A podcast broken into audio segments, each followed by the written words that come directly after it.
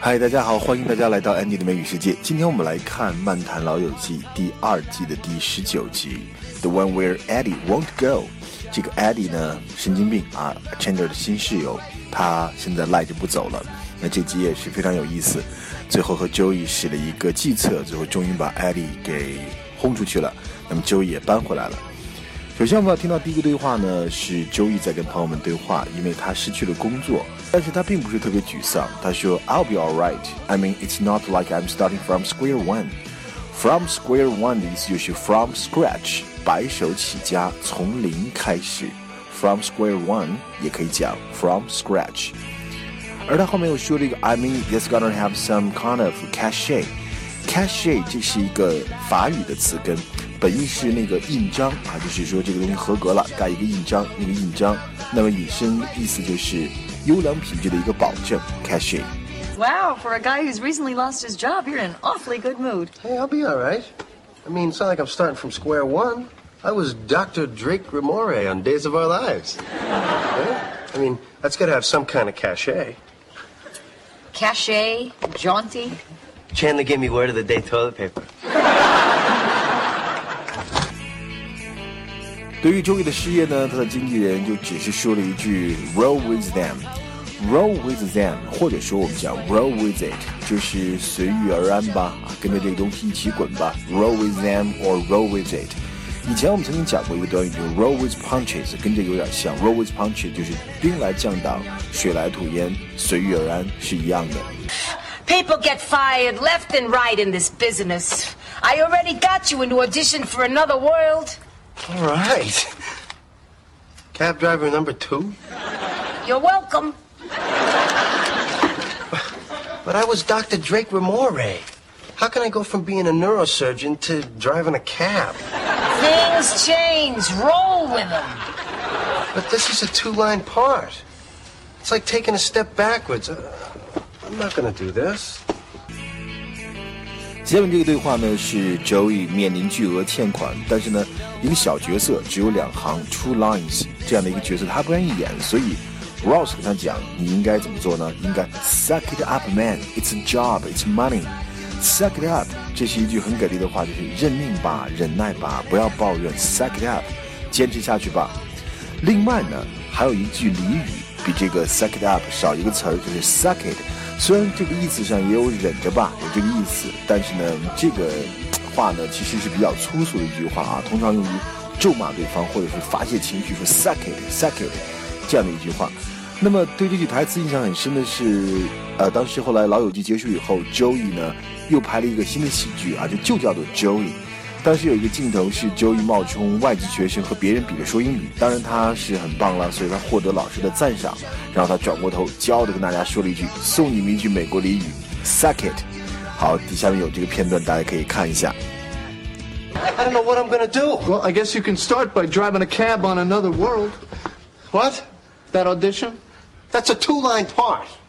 Joey, you owe eleven hundred dollars at I Love Lucite. So what? So suck it up, man. It's a job. It's money. Hey, look, I don't need you getting all judgmental and condescending and pedantic. Toilet paper? Yeah. Ross 在缺喝 Joey 真是用尽了浑身的解数，他也说了一句 “Get some sense”。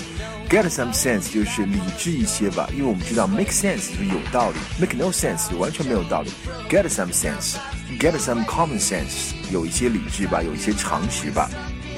Hey, Ross, I'm aware of what I owe. Okay, well then get some sense. I mean, it took you, what, 10 years to get that job? Who knows how long it's going to be till you get another? Look, I don't want to hear this right now. I'm just saying. Well, don't! Just say. You know, maybe, maybe I should just go. Okay. Okay. I'll see you later. Just think about it, okay? I don't need to think about it. I was Dr. Drake Ramore. That was huge. Big things are going to happen. You'll see. Ross, you still there? 接下来这个对话呢是钱尔让这个 Eddie 搬家，但是这个 Eddie 呢装疯卖傻，就是不搬。他非说 Chandler 让他搬家这个事情是 out of the blue，out of the blue 就是突如其来、猝不及防，相当于 out of nowhere，或者说 out of sudden。其实 Chandler 已经给他讲了很多很多次了，所以完全不是说 out of the blue 不能来用这个来形容了。所以 Chandler 回应了一句：“It's smack dab in the middle of the blue。” Smack dab 就是不偏不倚，恰恰好。Smack dab。 You, move out. Take your fruit, your stupid small fruit, and get out. You want me to move out?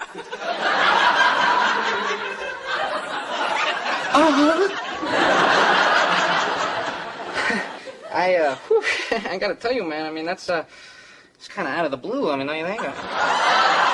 This is not out of the blue. This is smack dab in the middle of the blue. Oh! Ross 呢帮助 Joey 一块清点他的物品呢，然后把它拍卖出去，变卖了，好还信用卡。那大家在质疑是 Joey 怎么会花一千二百元买一个这个艺术品，一个塑料的鸟？他就辩称说：“I'm an impulse buyer. It's an impulse buy.” 那我是一个冲动的消费者，那这个东西是一时冲动，因为它 near the register 离收银台比较近，我就买了。